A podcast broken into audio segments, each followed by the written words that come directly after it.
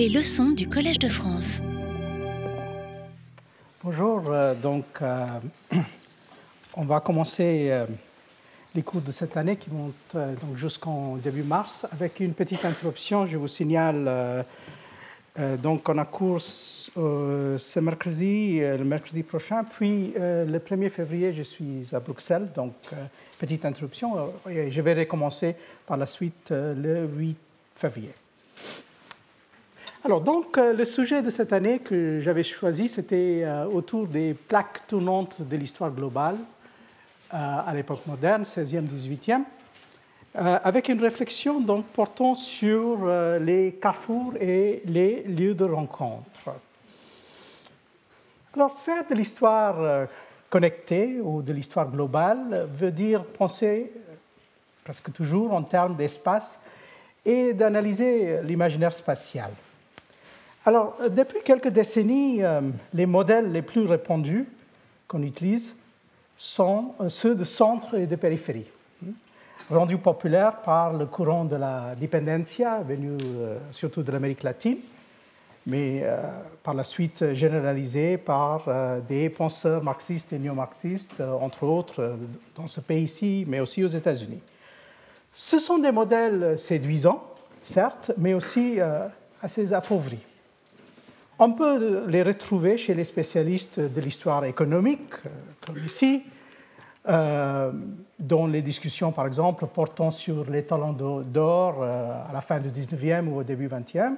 On peut trouver presque la même chose chez les sociologues, parlant par exemple de la ville globale, comme phénomène euh, au XXe siècle et XXIe siècle. On peut même trouver euh, le même type de modèle dans les livres, par exemple, sur la République mondiale des lettres ou le centre du monde au XIXe et au XXe, paraît-il, est toujours Paris.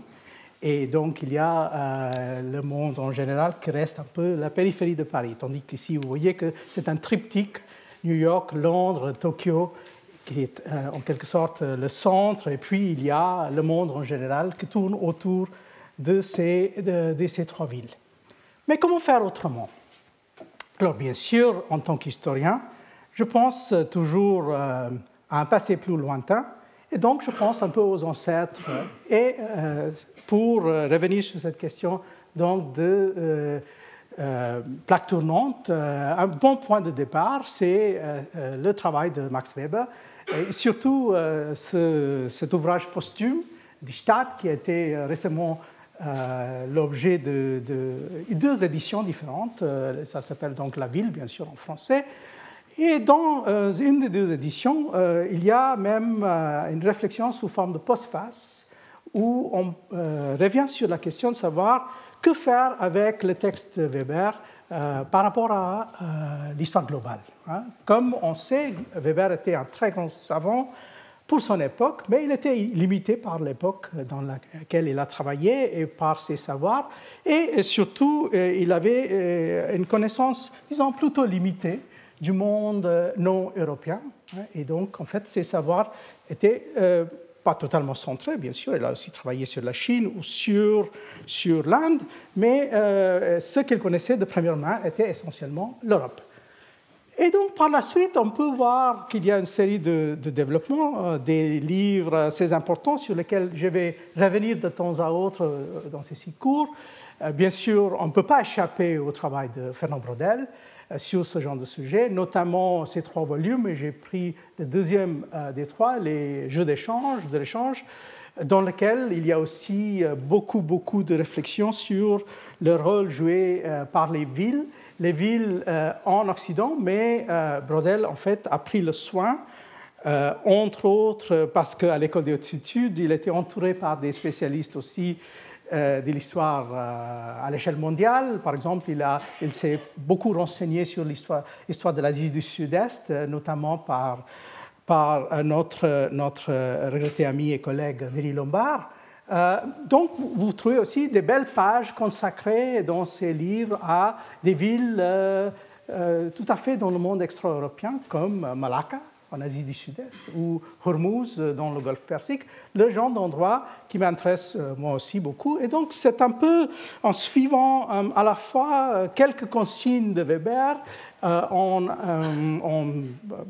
à la fois utilisant mais aussi euh, euh, battant un peu contre Weber et euh, faisant un peu la même chose avec Brodel et surtout aussi il faut garder en tête ce, troisième titre que vous avez ici, notamment le livre d'Emmanuel Wallerstein, le représentant peut-être le plus important de la dépendancia appliquée à l'histoire, avec des modèles justement de centre et de périphérie, avec un modèle donc hautement euh, européocentrique, euh, qui commence donc avec l'idée que le moteur de l'histoire du monde, c'est l'Europe, et c'est dans le contact avec l'Europe que l'histoire du monde en général va se, euh, se définir progressivement. Je ne sais pas pourquoi c'est bloqué. Bon. J'essaie de continuer. Alors, donc, euh, quelles sont les idées euh, les plus importantes euh, de Weber à, retenir? Bien sûr, pour Weber, dans cette histoire de la ville, il a cette notion qu'il faut toujours jouer pour comprendre l'existence, le développement, les transformations des villes entre une dimension économique et une dimension politique. Ceci est important parce qu'on verra qu'il y a une autre façon de faire, euh, d'aborder ces questions qui laisse euh, de côté la dimension politique, qui insiste beaucoup plus sur la dimension économique. Je vais revenir sur, sur cette, cette, euh, cet autre concept qui est dû surtout à, à, des économistes et des économistes allemands notamment. Puis il y a l'idée chez Weber qu'au départ, pour comprendre ce qu'est la ville, il y a l'idée de commune, il y a l'idée que la ville va se définir en tant que commune, et euh, donc il y a une vie euh, qui se fait euh, en commun. cet espace, qui est l'espace de la ville, joue de l'autonomie et, ce qui est important aussi, dans certaines mesures, et ça, c'est pas sûr euh, combien il y a donc euh, l'autocéphalie, c'est-à-dire euh, la ville se trouve dans une situation où il peut décider qui est à la tête de la ville. Hein. et puis, dans le long développement historique qu'il fait par la suite, où les exemples sont presque toujours des exemples européens, il y a très peu d'exemples tirés en dehors de l'Europe. Euh, euh, Weber donc revient sur cette idée qu'il y a deux sortes de villes qui vont se développer à partir de l'époque médiévale. Il y a donc la ville patricienne d'un côté, et puis il y a ce qui caractérise euh, la modernité, en quelque sorte, qui est la ville plébéienne. Alors pour Weber, euh, ce qui est aussi très important euh, et qui reste important dans des, théories euh, de la modernité weberienne, la ville est en quelque sorte la clé de la modernité parce que il y a cette fameuse phrase que Weber utilise sans cesse que c'est l'air de ville qui rend libre. Donc, si on associe la modernité avec des idées de la liberté, on retrouve ça essentiellement dans la ville et pas euh, dans les, campagnes. Donc, si vous voyez que euh, ce n'est pas une idée qui va forcément plaire à tout le monde. Euh, déjà, les romantiques avaient des idées assez opposées. Même les poètes bucoliques portugais au XVIe siècle étaient contre cette idée que la ville représentait en quelque sorte l'avant-garde d'une société. Mais chez Weber, c'est évidemment le cas. Alors, j'ai déjà mentionné qu'il y a une autre façon d'aborder les choses, très différente par rapport à la façon de Weber, et ça, c'est donc à partir de ce qu'on peut appeler euh, en général euh, les théories de l'économie de la localisation. Alors là, euh, ceux qui ont joué le rôle central, ce sont des Allemands, à partir au XIXe siècle, des théoriciens comme von Thunen, mais celui qui est considéré comme le plus important, c'est donc euh, euh, l'économiste August Lösch, euh, et surtout ce, livre assez important, publié au début des années 40, Die räumliche Ordnung der Wirtschaft, autour de, comment l'économie est organisée dans l'espace. Hmm? Ce n'était pas un sujet qui avait été très développé par les économistes anglais ou ailleurs, même si on peut trouver quelques réflexions euh, sur ce sujet chez Ricardo, par exemple. Mais euh, c'est Loche, qui a ensuite euh, donné beaucoup plus de, de, de, direction. Et pour Loche, en effet, c'est un modèle extrêmement abstrait. Imaginons l'espace, l'espace homogène, Et donc, pourquoi est-ce qu'il y aurait une logique pour créer des places centrales? Donc, euh, comment est-ce qu'à euh, partir d'un espace plat et, euh, totalement régulier, on peut imaginer qu'il y aurait une espèce de hiérarchie de, places centrales qui va se développer, donc qui aurait plus ou moins hein, cette forme-là, les fameux hexagones de, de, et pourtant il était allemand et pas français. alors donc, vous avez cette idée qu'à partir des villages qui sont distribués comme ça, vous allez avoir des petits centres qui se développent euh, pour, euh, où on va trouver des marchés, euh, où on va trouver des points d'échange. Mais comme Loche voyait le social en termes de l'économie, par exemple, il pensait qu'il y avait toutes sortes de transactions d'ordre social et autres qui allaient se développer une fois qu'on avait ces points centraux. Et puis, on a hiérarchiquement d'autres points qui servent comme centre pour les premiers et des troisièmes types de points. Donc, on a une espèce de hiérarchie d'hexagone sur hexagone. Hein, et là, on arrive donc à comprendre comment, à partir des euh, villages ou à partir d'un espace euh, euh, totalement homogénéisé, on peut arriver à dégager des centres comme ça. Alors celui qui était le premier euh, tant que je sache, a utilisé ça pour un exercice historique. C'était en fait un spécialiste de la Chine, euh, G. William Skinner, un Américain qui a donc travaillé sur la question euh, de, du fonctionnement des marchés en Chine. Et là, vous voyez en fait comment il a abordé la question. Vous avez ici toute une série d'endroits en Chine où il met euh, les marchés euh, côte à côte. Il vous montre comment en fait les marchés fonctionnaient sur des jours de la semaine différentes. Donc euh, comment en fait il y avait une espèce d'interaction pour faire en sorte qu'il y avait en quelque sorte une coordination entre ces marchés. Et puis, il a proposé que c'est comme ça que finalement la ville en Chine a émergé hein, comme, comme, phénomène sur le très très long terme. Alors, dans, ce genre de conception, euh, la politique euh, n'existe que euh, d'une façon extrêmement secondaire. D'ailleurs, c'est tellement abstrait que même le terrain n'existe pas. Il n'y a pas de fleuve, il n'y a pas de lac. Hmm? Vous voyez, donc tout cela, il faut introduire ces éléments-là comme des espèces de distorsions. Donc, on, fait ça à partir d'un espace imaginé et homogène, et puis on, introduit euh, les aspects du terrain, les montagnes, les lacs, etc.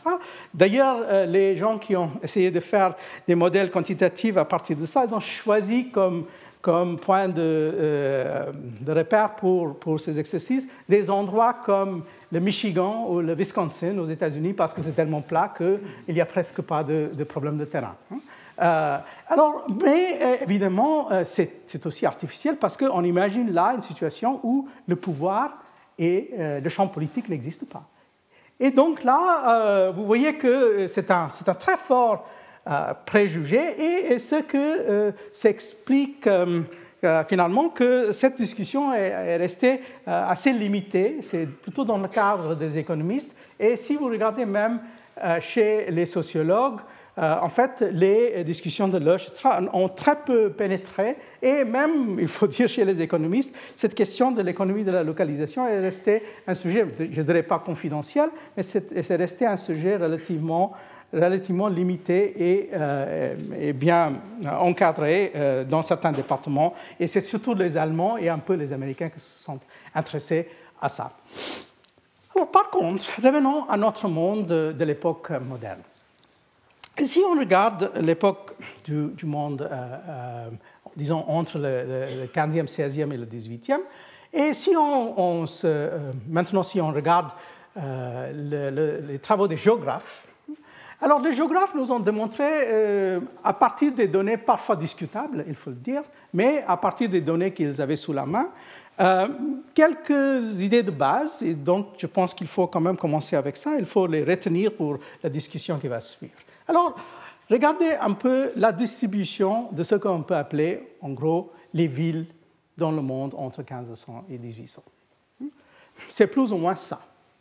C'est-à-dire, les villes ne se trouvent pas distribuées d'une façon égale un peu partout dans le monde, c'est plutôt le contraire. Il y a cette espèce d'axe qui, qui va d'ici là, hein, donc en gros entre l'Asie du Sud et l'Europe occidentale. Puis il y a la Chine, qui d'ailleurs, si on avait fait cette carte, pas pour l'époque 1500-1800, mais imaginons qu'on faisait cette carte pour l'époque 900-1200, la Chine aurait été beaucoup plus importante parce qu'il y avait des très grandes villes en Chine à l'époque, par exemple des Song, quand il y avait euh, euh, une situation urbaine beaucoup moins développée en Europe. Puis il y a donc euh, ces quelques villes en, Amérique du Sud, il y a les quelques villes en, Amérique centrale autour du Mexique, et puis ces quelques villes relativement récentes en, en Amérique du Nord. Euh, il y a bien sûr les villes de l'Afrique occidentale euh, et euh, donc comme en Isola ici, un cas en Australie. Donc vous voyez que ce n'est pas du tout comme si on est dans une situation où, pour reprendre la phrase de Thomas Friedman, où le monde était plat. Loin de ça, en fait, il y avait déjà une espèce de distribution qui allait tout à fait euh, à l'encontre de cette notion qu'il y aurait en principe euh, une, distribution euh, relativement homogène, même si on prend en compte le fait que ça, ça suit aussi un peu, quand même, il faut le dire, la distribution de la population du monde à l'époque. Alors, quelles sont les grandes villes donc de ces, de ces, ces époques-là? Alors là encore, je puise dans les travaux des géographes, surtout les géographes de l'Université de Michigan, donc ça veut dire que ces chiffres-là sont souvent discutables. Si on commence à parler avec un spécialiste de chacune de ces villes, il va sûrement vous dire pourquoi ces chiffres ne sont pas exactement fiables. Mais euh, voyons en gros euh, ce qu'on retrouve euh, au moins dans ces, dans ces études-là. Donc en 1500, c'est assez prévisible, Pékin en tête, mais il y a quelques surprises là. Donc Vijayanagar, euh, ville en Inde du Sud, est présentée comme la, ville, la, deuxième ville du monde. Hein. Euh, comme spécialiste de l'Inde du Sud, je peux vous dire que 500 000, c'est un peu exagéré. Hein. Donc, euh, puis on a Caire, on a Hangzhou, on a Tabriz, 250 000, Constantinople, 200 000. Je pense qu'il faut inverser ces deux. Hein? Mais néanmoins, ça vous donne une petite idée de, de, de, taille, mais il y a quelques vraies surprises. Je me demande combien d'entre vous avaient pensé qu'il y avait une ville en Inde qui s'appelait Gaur, Gaur, capitale du sultanat de Bengale, hein, donc qui est considérée comme la septième ville du monde, plus grande que Paris à l'époque. Donc, il y a déjà, en regardant ce genre de liste, quelques surprises. On voit tout de suite quelque chose qui est une évidence, c'est-à-dire que les villes euh, européennes sont euh, assez sous-représentés. Puis, en passant de 1500 à 1600, c'est guère mieux du point de vue de l'Europe. Hein. Mais il y a quelques changements, quelques changements euh, assez importants. Donc, vous voyez que Istanbul, Constantinople, est en train de monter. Euh, Agra a monté d'assez loin, et ça, c'est pour une raison hautement politique. Et puis, on a donc euh, les quelques noms qui reviennent, mais il y a aussi des noms qui n'étaient pas là dans la première liste, comme par exemple Gore a disparu, mais par contre, Bijapur est là en deuxième place. Donc, euh, il y a là, si on regarde cette euh, série de noms, pour l'essentiel, il y a deux sortes de villes. Il y a des villes qu'on peut appeler plus ou moins des villes politiques des villes euh, qui sont là parce qu'ils représentent un pouvoir politique. Ils sont la capitale d'un pouvoir euh, politique. Euh, il y a aussi quelques exceptions, c'est-à-dire où il y a un passé politique, hein, comme par exemple le Caire n'était plus le centre de l'Empire ottoman, mais c'était quand même le, le centre de l'Empire mamelouk et en tant que tel est resté comme la deuxième ville de l'Empire ottoman. Euh, il y a aussi donc euh, euh, quelques autres qui viendront plus loin dans la liste, qui sont ce qu'on peut appeler en gros des villes qui sont beaucoup plus les centres économiques, avec une importance politique beaucoup, beaucoup moindre. Et ça serait par exemple le cas de, Osaka, hein, qui n'est pas le centre politique euh, au Japon, c'est plutôt Kyoto qui a, qui a, ce rôle. Et on peut aussi euh, poser euh, la question sur, sur Hangzhou, par exemple, qui est donc pas le centre politique, rôle qui est joué par, par d'autres villes. Mais regardons donc le cas de l'Europe. Ici, les chiffres, si j'ose dire, sont un peu plus fiables, mais pas forcément. Là, encore une fois, j'imagine qu'il y a des gens ici dans l'assistance qui ont une connaissance très, très euh, euh, pointue, par exemple, de l'histoire de Grenade, qui vont me dire que ces chiffres-là ne sont pas du tout exacts. Mais, vous voyez, quelques surprises, mais en gros, on voit qu'il y a une espèce de centre stable, hein, c'est-à-dire il y a quelques villes ici qui reviennent tout le temps, euh, il y a d'autres qui vont apparaître et, disparaître. Donc, par exemple, en 1500, vous voyez que euh, Amsterdam se retrouve nulle part. Hein, ça, ce n'est pas une surprise parce qu'on sait que la croissance d'Amsterdam, c'est un phénomène du 16e. Puis, il y a aussi des villes euh, qui vont perdre leur, leur, importance. Par exemple, Milan, qui est en troisième, qui est ici, donc pas parce qu'il n'y a pas eu de croissance, mais parce que ça a été donc dépassé euh, par, par, euh, par d'autres villes. Et là encore, on peut revenir sur cette question combien de ces villes sont des villes politiques? Pour l'essentiel Combien euh, sont là parce qu'ils ont un rôle économique? Comment partager ces questions-là? Euh, comment revenir sur cette question de l'USH, de l'importance du marché comme principe pour faire ressortir l'importance d'une ville? Et jusqu'à quel point faut-il penser en termes de euh, l'importance donnée par l'organisation et surtout euh, l'organisation politique? Et bien sûr, on peut aussi revenir sur la question de l'autocéphalie. Parce que si on, on revient sur ces définitions de Weber, pour lesquels il a euh, essentiellement pris des exemples européens, euh, on voit que euh, c'est une idée qui, fonctionne presque pas dans une très très grande partie des cas. Hein. Il ne s'agit pas du tout de centres autocéphaliques. Et même en Europe, en fait, il y a pas mal d'exemples des centres parmi ces, centres-là qui ne sont pas du tout des, des, villes qui se gèrent, euh, il y a beaucoup de villes ici qui ne respirent pas l'air de la liberté du tout. Euh, et il y a aussi donc la question qui se pose, cette espèce d'opposition entre une espèce de euh, région, de partie rurale opprimée, puis la ville qui est libre. Jusqu'à quel point ça peut marcher dans le cas de l'Europe, pour ne pas parler de la situation en dehors de l'Europe. Alors le problème est encore plus grave quand on passe à, la question euh, de l'utilisation de Weber, par exemple, pour discuter le monde islamique. Ici, je vais donc commencer avec une carte du début du XVIIe siècle. Je vous ai montré ça euh, l'année dernière dans un autre contexte. Euh, je ne sais pas si vous vous souvenez d'où ça vient, je vais vous montrer dans un instant. Alors, dans cette carte-là, carte, cette carte en persan, il y a deux sortes d'endroits marqués. Hmm, donc vous voyez que ça c'est l'Afrique, ça c'est la péninsule arabique, ça c'est l'Iran. Donc il y a des endroits qui sont euh, des, des, royaumes. Hmm, donc ici vous voyez par exemple Mulk Berber, le, royaume des Berbères. Hmm, euh, il y a ici quelque chose qui est un peu moins comment, complémentaire, il dit donc Junglistan, la terre des sauvages. Ça, c'est pour, pour euh, l'Afrique occidentale. Mais vous avez aussi, euh, bien sûr, ici Habesh, euh, l'Abyssinie. Mais ici, si vous commencez à regarder de plus près, on a Bagdad, hmm, on a Tabriz, hmm, puis on a ici, bien sûr, la Mecque. Hmm, on ne peut pas faire sans. On a des, régions toujours ici. Il y a ici Mulk Arab, le pays des Arabes. Il y a Misr, qui est l'Égypte.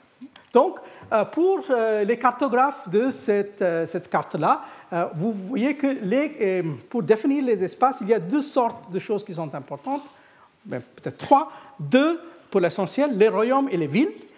Et puis, en troisième place, on a quelques repères, disons, dans la mer, mais pas beaucoup. Par exemple, on a des, un endroit où on, voit Bahreïn qui est marqué. Alors, est-ce que ça veut dire l'endroit ou est-ce que ça veut dire euh, c'est une référence aux, mers euh, du Golfe Persique? Euh, c'est une question discutable. Alors, d'où vient cette carte-là? Ça vient de cette peinture. Donc, vous voyez ça, mais en fait, ça, ça vient d'ici.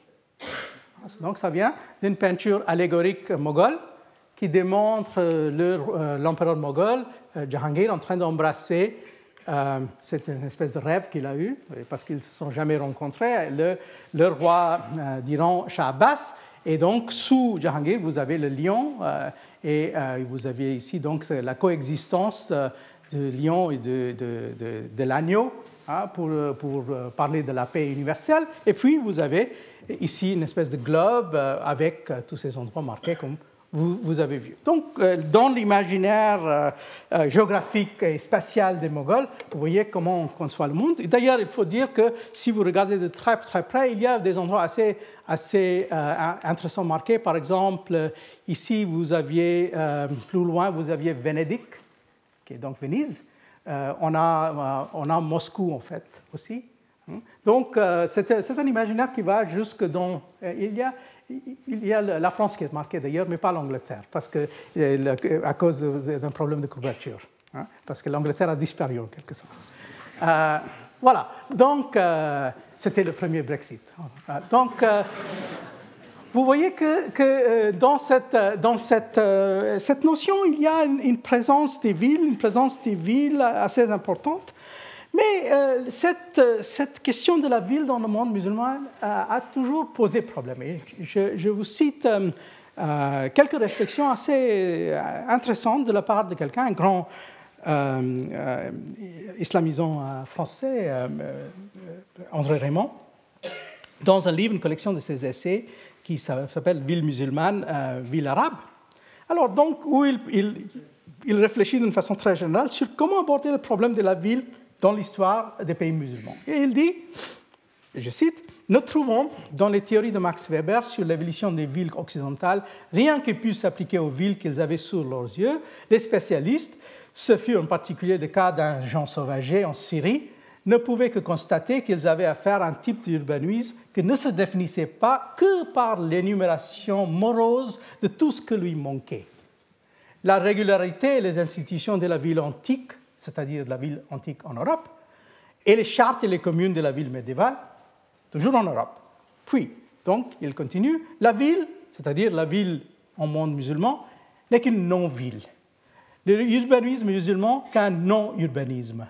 L'époque musulmane ira jusqu'à écrire Jean Sauvager dans son Alep, ne s'accompagne d'aucun apport positif on ne voit lui attribuer que la dislocation de centres urbains. L'œuvre de l'islam est essentiellement négative. La ville devient un assemblage inconsistant et inorganique des quartiers. Elle est comme la négation de l'ordre urbain. Donc, vous voyez comment, en jouant avec Weber, ça c'est un certain type de résultat que peut peut euh, euh, sauter aux yeux, c'est-à-dire que euh, vous aviez un parcours parfait, qui est le parcours imaginé de la ville européenne, et puis vous avez le parcours raté, hein, qui est la ville comme ça existe un peu ailleurs, même partout dans le monde non, non occidental. Il y a bien sûr une question qu'on peut poser, et d'ailleurs c'est une question intéressante, que faire avec le cas espagnol, où il y avait l'islam quand même jusqu'à un certain point, et puis on est revenu sur, dans le monde chrétien, mais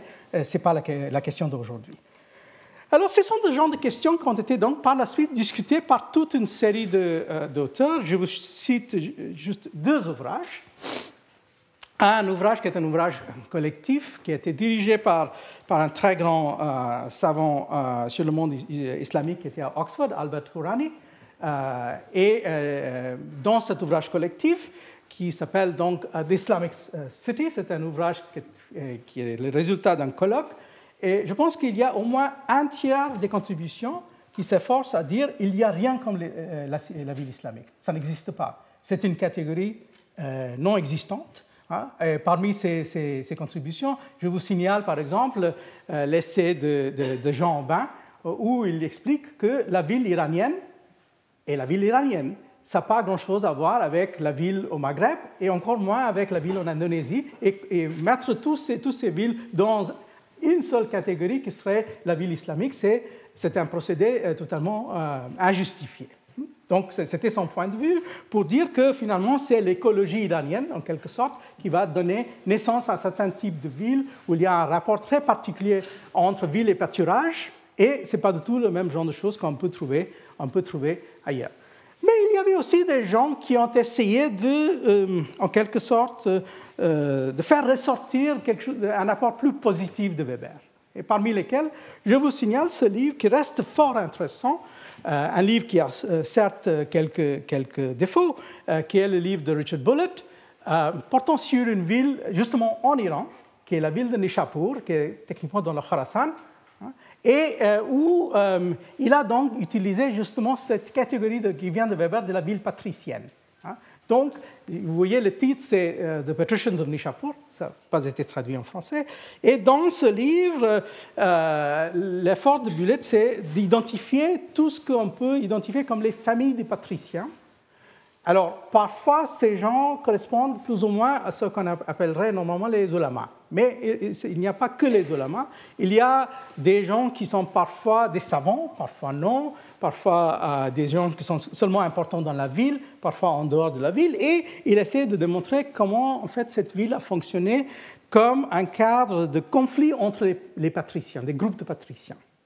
Et ces conflits, il nous le démontre euh, très finement en utilisant surtout les dictionnaires biographiques venant de cette ville, parce que c'est un genre, le genre qui s'appelle euh, normalement le, le, le euh, donc, en utilisant ces, dictionnaires biographiques, il nous montre comment la façon dont ces rivalités s'exprimaient, c'était souvent en utilisant les écoles de jurisprudence islamique. Donc, il y avait des gens qui appartenaient à différentes écoles, les Hanafites, les, euh, euh, en particulier, euh, il y avait moins de Hanbali et de Maliki dans cette ville, il y avait, aussi quelques chiites. Hein. Donc, les conflits s'exprimaient comme ça, mais il nous démontre en effet que c'est ça qui donnait une espèce de dynamisme à cette ville. Et, donc, même s'il y avait un pouvoir sultanien qui était pas dans la ville, mais un peu lointain, c'était aussi une ville assez autonome. Donc, on peut appeler ça une espèce d'exercice néo-weberien pour euh, aller euh, un peu contre ce que, disait Raymond, c'est-à-dire il n'y avait pas que euh, comment, l'énumération morose, il y avait aussi peut-être, selon, selon quelque chose qu'on pouvait rattraper de l'idée weberienne et on pouvait démontrer qu'il y avait une espèce de, de, convergence possible entre certaines villes dans le monde musulman et le monde donc européen. Mais là, je vais passer à un autre exemple et je vais consacrer le temps qui me reste à cet autre exemple-là. Il fallait commencer quelque part. Et euh, j'ai été un peu pervers en choisissant cette ville, mais pas tout à fait, parce que c'est quand même celle qu'on appelle la mère des villes, Umm al-Qura. C'est donc la ville de la Mecque. Hmm? Alors, euh, pourquoi la Mecque?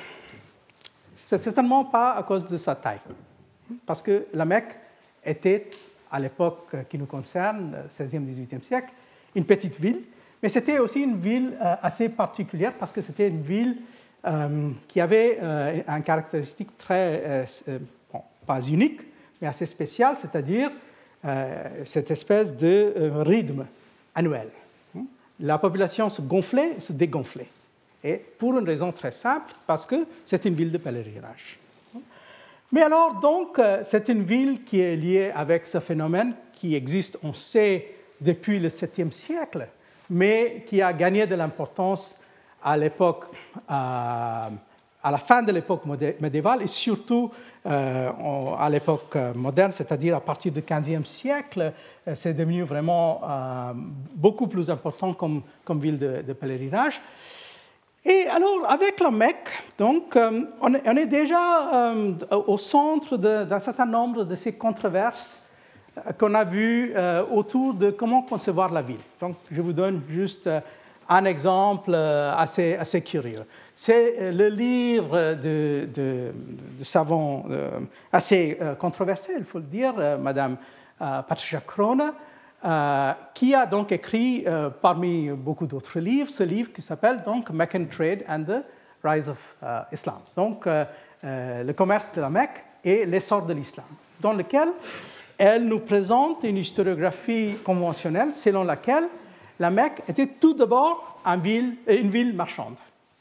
Donc, avant même l'existence de l'islam, il y avait la Mecque en tant que centre commercial. Et puis, selon ce qu'elle dit, en caractérisant l'historiographie, on dit que, en quelque sorte, euh, c'est l'islam qui a donné une espèce de coup de pouce, mais en réalité, le, la Mecque avait déjà sa centralité en tant que, que centre de commerce avant, avant ce moment-là. Et elle essaie de nous démontrer, en utilisant des sources venant pas de l'époque du prophète, parce qu'il n'en a pas, mais des époques un peu plus tardives, elle essaie de nous démontrer qu'en fait, la Mecque n'était pas du tout une ville commerçante importante euh, avant l'islam, et c'est l'islam qui a fait en sorte que ça devient euh, donc euh, important, c'est la création de l'islam. Donc, si vous voulez, si on peut jouer entre ces, idées des villes, et là je, je, reprends ces idées de Lush et de Weber de notre façon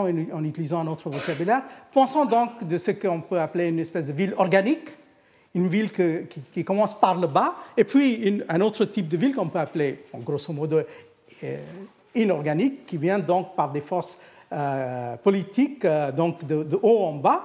Hein. Et donc, pour elle, c'est une ville qui est essentiellement une création de, de, haut en bas plutôt que de bas en haut.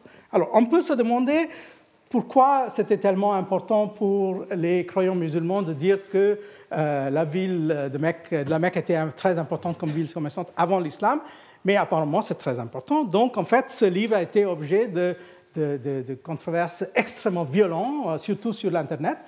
Euh, et, elle a été attaquée, ce n'était pas la première fois, pour ses connaissances de l'arabe et des sources, etc. Mais surtout parce qu'on voulait euh, démontrer en effet que euh, la Mecque, même avant le prophète et avant le, 7e siècle, avait joué d'une importance, malgré le fait qu'il se trouve à l'intérieur, donc, ce n'est pas du tout une ville portuaire. Et, voilà. Donc, c'est la, ville de, pèlerinage, le Hajj. Et euh, donc, c'est en tant que tel que ça, on, l'a traité pour l'essentiel. Euh, ici, vous regardez l'historiographie portant sur la Mecque. Une grande partie de cette historiographie, c'est donc autour de ces, euh, de ces, routes de pèlerinage, par exemple, les routes maritimes qui mènent vers l'Inde, un endroit très important pour le pèlerinage, mais aussi vers l'Asie du Sud-Est. Euh, et euh, finalement même euh, jusqu'à l'extrême orient de, de l'Asie du Sud-Est. puis il y a bien sûr les connexions avec l'Afrique orientale. Il y a cette, ce lien-là qui, qui, est très important. un des moments légendaires de, l'histoire de la Mecque, c'est l'arrivée donc du roi de Mali, Mansa Moussa, au XIVe siècle à la Mecque, avec un carrément plein de, de, et il va donc apparemment faire chuter les marchés euh, parce que bon, euh, le marché de la Mecque ne peut pas supporter une telle quantité d'or. Donc euh, il y a ces liens-là. Puis il y a bien sûr les liens menant au nord, il y a les liens menant donc vers l'Asie centrale. Ce sont des, des, liens terrestres. Mais restons un moment sur cette question de la connexion maritime. ça c'est important. Pourquoi? Parce que vous voyez que le, les connexions maritimes fonctionnent sur euh, une espèce de, rythme euh, des saisons que sont des saisons, euh, disons, du, calendrier solaire. Donc, c'est ce qu'on appelle le, mousson, le mausim. Hein. Donc, ça, c'est quelque chose qui fonctionne régulièrement, chaque année, selon les mois. Mais, tandis que le Hajj fonctionne selon un autre rythme. parce que c'est toujours le mois de Zilhijjah.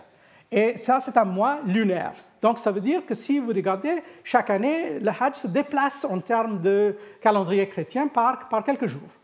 Donc ça veut dire que dans, un an, euh, ou à un, moment, ça peut être en mars et à un autre moment, ça peut être en octobre. Et pourquoi ça a l'importance C'est parce que si vous venez faire le Hajj en utilisant les routes maritimes, ça veut dire qu'il y a des années, si vous avez de la chance, où vous pouvez accomplir tout en six, semaines ou en cinq, euh, en cinq, semaines, en venant juste avant et en partant juste après. Mais il y a d'autres moments quand euh, les deux rythmes ne coïncident pas du tout, donc vous êtes obligé de rester neuf mois. Et ça change euh, les données et ça change bien sûr le rythme et la taille de la ville. Et on a beaucoup discuté ces questions-là, comment en fait les deux rythmes fonctionnent ou ne fonctionnent pas ensemble. Il y a un livre assez euh, à mon avis, controversé euh, d'un historien Michael Pearson, où il essaie d'utiliser ça pour argumenté qu'à cause de ça, la ville n'avait pas d'importance économique. Je vois qu'il y a une espèce de non-séquitur là. Comment est-ce qu'on arrive d'une chose à dire euh, l'autre Ça veut dire tout simplement que la ville avait parfois euh, euh, des mois tout entiers où c'était extrêmement grand, et puis des, des, périodes quand c'était relativement petit. Et dans d'autres époques, cette espèce de moment de gonflement était plus limité. Donc c'est plutôt comme ça qu'il faut, euh, prendre les choses. Il y a aussi d'autres euh, livres qui, ont encore discuté, par exemple ce livre euh, de l'historienne allemande Soraya Faroki, la question de, de pèlerinage et de l'administration de pèlerinage par, les Ottomans. Alors, gardons donc pour notre discussion quelques données de base politique. Alors, donc, quand nous allons commencer au 15e, début 16e siècle, la Mecque est sous le contrôle, mais ce n'est pas un contrôle très euh, euh, fort, euh, d'une dynastie de ce qu'on appelle les shérifs. Ce sont des descendants de Mahomet par le biais de son petit-fils Hassan, donc c'est ce qu'on appelle les shérifs hassanides. Ça, c'est une dynastie, c'est d'ailleurs la dynastie qui a donné finalement la dynastie actuelle de, de Jordan. Hein, les Hashemites sont venus plus ou moins de cette euh, lignée-là. Et, euh, voilà. Euh, en Arabie Saoudite, donc c'est eux qui ont été, déplacés par les Saoudiens hein, au début du XXe.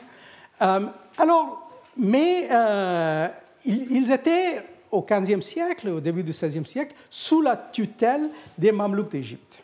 Donc, les Mamelouks d'Égypte, en fait, contrôlaient à partir de l'Égypte une partie des deux rives de la mer Rouge, mais surtout la partie euh, arabienne. Et donc, à partir de, de ce contrôle-là, les, les shérifs de, la Mecque, en quelque sorte, étaient tributaires, mais tout en jouissant d'une certaine autonomie. Mais ce n'était pas tout à fait un cas, disons, d'autocéphalie selon, selon Weber. Alors, les shérifs de la Mecque avaient des rapports donc, avec deux sortes de centres maritimes. Donc, il y avait le rapport avec le centre qui venait de prendre une certaine importance au XVe siècle, qui est le centre de Jeddah. Et puis, il y avait euh, un rapport un peu plus compliqué avec le Yémen et avec le port de Aden, que vous trouvez ici, qui était un port donc séparé sous un royaume euh, distinct et, autonome. Alors, donc, là, vous voyez, euh, c'est une, aquarelle portugaise du XVIe siècle qui nous démontre la vue sur Aden que les Portugais ont essayé de prendre à deux reprises et ils n'ont ont, euh, pas réussi. Ça, c'est probablement euh, l'assaut de, 1513. Hmm. Alors, donc, mais il y a quelque chose qui va changer dans ces données, c'est-à-dire en 1516-17, toute cette région va tomber sous le contrôle des Ottomans. Donc, il y a ces deux moments, régime mamelouk pour commencer, et puis régime ottoman à partir de 1517, et qui va donc continuer effectivement jusque dans la, fin du 19e, début du 20e siècle. Alors ici, vous voyez les, euh, euh, les, chiffres sur les, euh, les navires arrivant à, à, Jeddah à la fin du 15e siècle de l'Inde. Donc, il y a un trafic assez considérable, parfois plus que 20 ou 15, 19, 17, etc., navires venant de différents ports de l'Inde, que ce soit de l'Inde du Sud, que ce soit le Gujarat. Donc, ce sont des liens qui restent assez importants. Mais bien sûr, il y a aussi le commerce en direction de l'Égypte, il y a le commerce donc aussi euh, avec euh, euh, l'Afrique orientale et, ainsi de suite.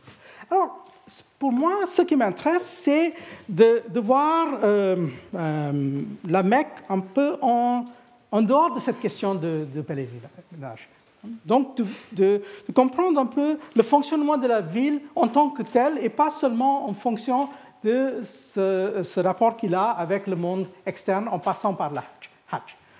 Alors là, euh, euh, je vous signale qu'il y a des travaux sur l'époque euh, et ces travaux-là ont, par exemple, démontré quelque chose qui va tout à fait à l'encontre, par exemple, des thèses de quelqu'un comme Pearson, par exemple, les travaux de Richard Mortel ont démontré qu'il y avait bel et bien une communauté assez importante de marchands à, la Mecque. Hein. Donc, on ne parle pas des gens qui étaient de passage, qui venaient juste pour quelques mois pour le Hajj. Il y avait des gens qui étaient bel et bien installés à la Mecque, Et il, il, caractérise ces gens comme des gens qui who were able to amass large fortunes.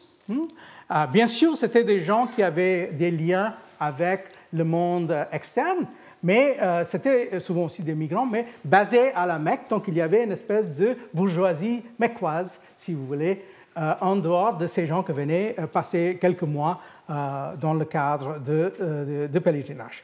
il y a aussi quelque chose d'autre qui est démontré par le même historien mortel, c'est-à-dire là, c'est une liste qu'il a pu, construire des, des, ribats, des fondations charitables qui existaient à la Mecque donc euh, souvent créé par les, grands marchands.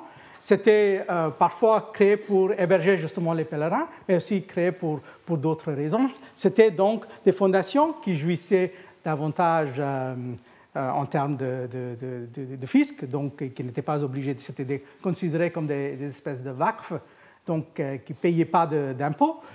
mais vous voyez ici qu'il porte le nom souvent de, celui qu'il a créé ou celui qui, a été donc, euh, euh, par exemple, souvent c'est le père ou la mère de la personne qui l'a créé. Donc vous voyez qu'il y a aussi une espèce de densité de ces institutions à l'intérieur de la ville qui fait en sorte que c'est une ville qui est euh, dotée d'une espèce de, de richesse, d'une espèce d'épaisseur interne et qui ne dépend pas exclusivement de ce qui vient d'une façon éphémère de l'extérieur. Alors donc, bien sûr, on peut toujours insister sur cet aspect euh, extérieur et peut-être euh, il, faut, il, faut, aussi le faire parce qu'on a, euh, depuis un certain temps, retrouvé, par exemple, quelques manuels pour le pèlerinage. Avec des instructions pour les pèlerins, qui, par exemple, ça c'est un exemple, c'est un, texte qui s'appelle Anis al-Hajjaj du XVIIe siècle avec des instructions, mais euh, en fait, revenant sur, sur la ville même, et pas seulement sur, sur euh, cet aspect qui est, qui est le, le, Kaaba, le, centre de pèlerinage, mais sur la ville en général.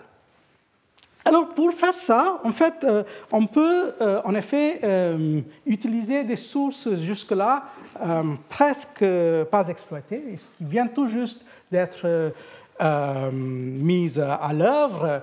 Euh, donc euh, des, euh, des, textes qui ont été écrits par des, des gens appartenant à, toute une, une, série de groupes, mais surtout, je vais insister, encore une fois, pas tellement sur ces récits. Il y a beaucoup de récits qui viennent de l'extérieur, Hein, de l'Indonésie, d'ailleurs, etc., qui ont été l'objet de, beaucoup d'études. Mais euh, on peut euh, penser, par exemple, à ces, textes-là, notamment qui viennent d'une série de personnages liés avec euh, ce, monsieur-là, Taqiyuddin al-Fasi.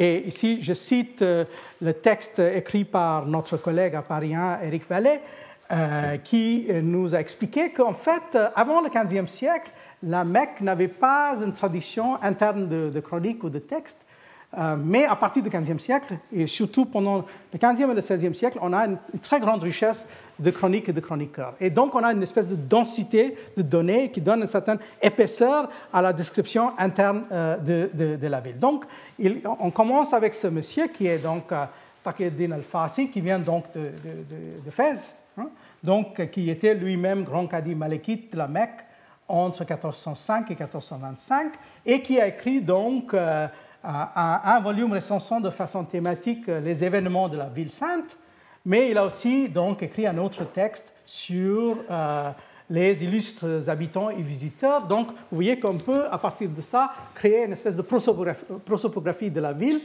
pour comprendre en fait comment cette, ville fonctionnait au jour le jour. Donc, vous voyez euh, que euh, après euh, al-Fasi, hein, donc le, premier euh, que vous voyez ici, il y avait toute une série d'autres chroniqueurs, et c'est un cas assez extraordinaire, le cas de la Mecque, parce que ici on a trois générations de chroniqueurs, le grand-père, le père, le fils, qui ont tous les trois écrit des chroniques portant sur la vie quotidienne à la ville, mais aussi d'autres textes. chacun est responsable pour une trentaine, quarantaine de textes. Et euh, ces gens-là euh, appartiennent donc à cette famille, le, Banu. Euh, et donc, il s'agit d'une activité qui va continuer du milieu du 15e jusqu'au plus ou moins au milieu du XVIe. Et finalement, on a ce dernier personnage qui n'appartient pas à cette famille, mais qui est lié avec eux. Je vais revenir brièvement sur lui. C'est un Indien qui s'appelle Qutbuddin Mohammed Narwali qui était donc originaire de Gujarat et qui lui aussi était un grand intellectuel et chroniqueur de la Mecque. Alors, en lisant ces textes-là, qu'est-ce qu'on peut, comprendre de, cette ville? On voit qu'en effet, c'est une ville où, euh, bien sûr, euh, il y a les gens de passage, mais il y a aussi euh, une, vie interne assez intense. Une vie où, en fait, on, tient absolument, à garder à une certaine distance les Ottomans et les Mamelouks. Donc, il y a le pouvoir, le pouvoir euh, impérial en quelque sorte qui existe, mais euh, en fait, on utilise en quelque sorte le prestige de la ville pour, euh, en fait, créer une situation d'autonomie assez considérable. Et d'ailleurs, si on prend le, troisième de cette famille de Banu Fahd, Jarullah ben Fahd, euh, je, viens de terminer un, article assez, long sur lui avec mon collègue Muzaffar Alam. Et on a surtout euh, utilisé ce premier texte-là, Nail al-Muna, et euh, dans lequel il, il, nous raconte en fait comment on faisait pour être sûr que les Ottomans ne pouvaient pas contrôler la ville, comment on jouait les shérifs contre les Ottomans. Euh, le, niveau d'autonomie qu'on avait et surtout le fait qu'on utilisait par exemple des souverains assez distants. Par exemple, comme il y avait beaucoup d'argent qui venait de l'Inde, on utilisait les sultans, par exemple, de Gujarat ou le sultan de Bengale à la fin du 15e, euh, contre euh, les Mamelouks et contre les, les, les Ottomans. il y a beaucoup de textes que ce Jarullah ibn Fahd a écrit. là, c'est le, plus grand. Hein, c'était un texte énorme. mais il y a aussi, par exemple, d'autres textes dans, lesquels il, il, discute la vie quotidienne dans la ville de la Mecque. Et dans cette vie quotidienne, il y a, par exemple, un aspect qui, moi, je trouve assez curieux, c'est, par exemple, la question du café. Euh, vous voyez que le café venait tout juste de devenir un produit important dans le monde musulman au XVIe siècle. Il y avait beaucoup de, controverses qui entouraient le café parce qu'il y avait le problème de savoir si c'était un produit légitime ou non. Euh, et euh, donc, il y avait un certain nombre de, juristes qui pensaient que le café était semblable à l'alcool. Donc, et donc, euh, on raisonnait par, par, comparaison en disant que même s'il n'y avait pas dans, dans, les textes anciens, dans les, les, hadiths, etc., des, euh, des, choses précises portant sur le café, euh, on pouvait par analogie dire que c'était comme l'alcool, même si on savait que euh, on risquait de s'endormir avec l'alcool, tandis que le café avait l'effet un peu opposé. Mais euh, néanmoins, et là, par exemple, il y a euh, Jarullah qui est, contre le café, qui écrit ce texte de Kamal Shavat, Le déracinement du désir sexuel, dans lequel il dit que le café a une espèce d'effet négatif sur le désir sexuel. parmi les, effets néfastes, et qu'en en fait, il y a les, les nazim euh, les, les, administrateurs du café, qui pour leur propre profit ont envie de faire comme si le café est un produit sain. Donc vous voyez qu'à l'intérieur de cette ville, là, quand il nous, décrit ça, il nous décrit une espèce de ville assez vivace dans laquelle il y a ces groupes qui, se, qui euh, discutent en public, qui discutent les uns contre les autres. C'est un peu comme les patriciens de Nishapur, en quelque sorte, peut-être à, plus petite échelle. Euh, et euh, surtout, il y a donc euh, une vision de la Mecque qui n'est pas du tout une vision solennelle. C'est une, ville apparemment ou, assez ludique en quelque sorte. Et ça se voit d'ailleurs dans cet autre texte que Jarullah a écrit qui s'appelle Nokat al-Ziraf, les points qui obligent à rire, dans lequel en fait il se moque systématiquement d'un très très grand nombre de ses contemporains. Et il a des questions sur lesquelles il semble un peu obsédé, par exemple. Et pour lui, euh, une des façons de se moquer facilement de quelqu'un d'autre, c'est de dire que sous son turban, en fait, il est chauve. Hmm? Donc, euh, et apparemment, à un moment donné, il a accumulé tellement d'ennemis qu'on a même attaqué sa maison et on a brûlé ses manuscrits. Donc, c'était toujours pas comme en, ludique, euh, disons. Euh, il y avait aussi un aspect plus sérieux dans l'affaire. Mais vous voyez un peu la façon dont on peut, on peut voir cette ville. Mais c'est une ville, d'ailleurs, qui est aussi assez intéressante parce que c'est une ville où on, on voit, à partir de ces chroniqueurs, que c'est une ville qui est une espèce de centre d'information. Donc, à partir de la Mecque, on peut voir, certainement pas le monde entier, mais euh, certainement le monde musulman, euh, on a des informations sur un peu tout. Donc, dès que le sultan Suleiman a une victoire en Hongrie, dans quelques semaines, les nouvelles arrivent à la Mecque. Et pas seulement les nouvelles arrivent à la Mecque, on va donc euh, organiser des prières d'une façon spéciale pour célébrer euh, ses victoires. C'est un peu plus compliqué quand il a des victoires contre les Iraniens, parce que là, il faut aussi euh, être euh, sensible au fait qu'il y a des chiites dans la ville, même s'ils sont minoritaires. Hein. mais il y a des marchands d'origine iraki, comme on le dit à l'époque, mais qui sont des chiites. Et, voilà, donc là encore, Soleiman s'empare de Bagdad. Dans quelques jours, les nouvelles arrivent. Donc, on, peut donc faire une espèce de euh, processing de, toutes ces informations. Même chose pour l'Inde. Dès qu'il y a des, données sur l'Inde, les attaques des Portugais, euh, la chute des marchés, euh, le fait qu'il y a eu une famine et donc du coup le prix de blé risque de monter au Gujarat, dans quelques semaines, on a les nouvelles à la Mecque. Hein, donc vous voyez que c'est vraiment une espèce de centre où à cause de cet afflux des gens, des va et des viens, etc., il y a cette possibilité aussi de, de voir euh, par, disons, l'œil de la Mecque. On peut voir euh, tout le monde euh, musulman, jusque de l'Afrique occidentale en, en Indonésie. toute cette information passe, passe par là. Et c'est la même chose, donc, quand il y a quelque chose qui arrive à la Mecque, c'est bien sûr, c'est les inondations de, de 1940. vous voyez que de temps à autre, tous les, euh, deux fois par siècle, en gros, il y a des inondations à la Mecque. Hein. Euh, et par exemple, il y avait ça une fois au 16e, et la plus importante, c'était 1630, quand le Kaaba a été à moitié détruit, et ça a été en fait reconstruit par les Ottomans euh, en 1631-32. Et là, on voit que c'est le contraire, c'est-à-dire les nouvelles de la Mecque qui vont se répandre un peu partout dans ce monde parce qu'il faut calculer, il faut décider son pèlerinage un peu en fonction de ça. Donc il y a un effet de réseau, mais au centre du réseau, il y a cette espèce de densité, cette épaisseur euh, d'une vie intellectuelle, d'une vie marchande, même si euh, ce n'est pas une grande ville comme je, je, vous ai dit. Euh, peut-être à l'époque de, pèlerinage, au, au, mois de, euh, de, il y aurait eu peut-être 150 000 personnes dans la ville hein, au, XVIIe siècle. Mais dès que ces gens sont partis, on a peut-être 15 000 hein, ou quelque chose de cet ordre. Donc c'est une différence assez énorme.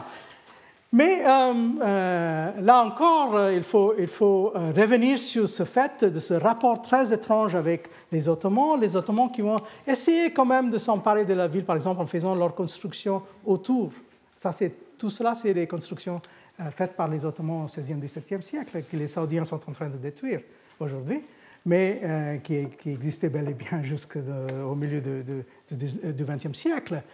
Alors, et c'est la même chose qu'on voit finalement, et je vais terminer avec ça, avec ce grand euh, écrivain indien de la fin euh, euh, de l'époque que j'ai étudiée, le 16e, Qutbuddin Nervali, qui est donc l'auteur d'un grand texte portant sur la Mecque, sur, qui a été traduit en allemand déjà au 19e siècle. Et là encore, à partir de Nervali, on peut, on peut euh, donc voir comment cette ville fonctionnait comme espèce de carrefour. Et je termine donc en vous citant euh, le commentaire de l'éditeur de son texte, qui est un récit de voyage. Indien de naissance, quoi par adoption, arabe dans la culture et ottoman dans l'adhésion politique, cher, ou comme les Ottomans l'ont appelé, Mevla Qutbuddin al-Makki, donc euh, il est aussi al-Makki, a été reconnu parmi les écrivains ultérieurs pour la profondeur et l'ampleur de son savoir et pour ses compétences en arabe, en particulier dans la poésie et la composition épistolaire. La modestie n'était cependant pas un de ses traits saillants. Les produits de sa plume, y compris le Rehla, qu'il a écrit au milieu de sa carrière, révèlent qu'il ne manquait pas d'amour propre, qu'il avait un côté abrasif à sa personnalité.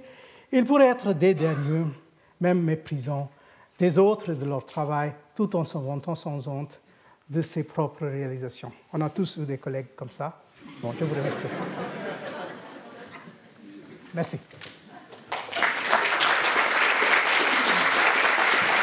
Retrouvez tous les contenus du Collège de France sur www.colège-2-france.fr.